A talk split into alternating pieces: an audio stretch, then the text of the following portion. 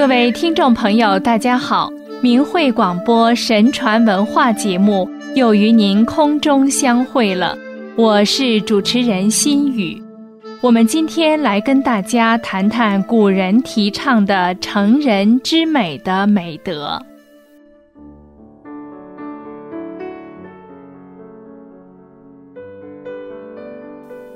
君子成人之美，不成人之恶。小人反是，这句话是出自于孔子之口，意思是品德高尚的君子总是想着为别人好，成全别人的好事，不做对别人不利的坏事，而小人则与此恰恰相反。成人之美是一种修养的境界，也是一种高尚的品德。能做到这一点的人，需要有宽广的胸怀和与人为善的心态。君子内在修身，外在达人，尽可能为他人提供方便，尽量给予他人帮助。如儒家所倡导的“人逆己逆，人饥己饥，己所不欲，勿施于人”。道家的惩恶扬善，佛家的教人向善、慈悲普度等，无不包含了成人之美的思想境界。圣王明君治世，使国泰民安；贤相良臣尽忠报国，见贤举能，不谋私利，实践和传播儒释道思想以济世的道德之士。与人广结善缘，使人提升道德，乃至给人劝善鼓励的一句话，使人择善而从，都体现出成人之美的精神。自古以来，有很多佳话流传至今。君子莫大乎与人为善，这句话就是孟子在称赞舜帝时所说。大顺有大焉，善与人同，舍己从人，乐取于人以为善。自耕家陶鱼以至为地，无非取于人者，取助人以为善，是与人为善者也。故君子莫大乎与人为善。唐太宗李世民开创了贞观之治，在历史上写下了辉煌的一页。他总结说，他成功的主要原因在于用人。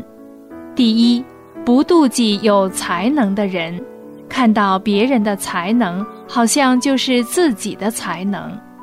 第二，用人所长，避免其短。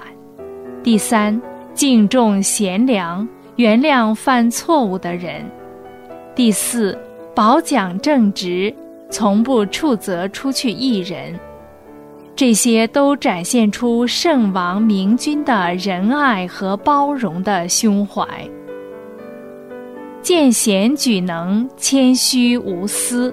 如鲍叔牙推荐管仲，当齐桓公准备拜鲍叔牙为国相时。鲍叔牙却辞谢而推荐了管仲，说：“管仲是国家的栋梁之才，我有几方面不及他。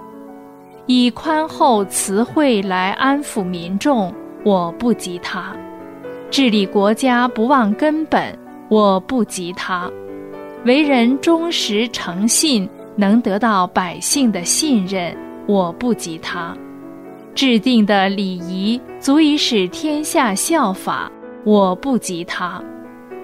齐桓公于是拜管仲为相。鲍叔牙的见贤是出自于对管仲的了解、敬佩和对齐国的忠诚。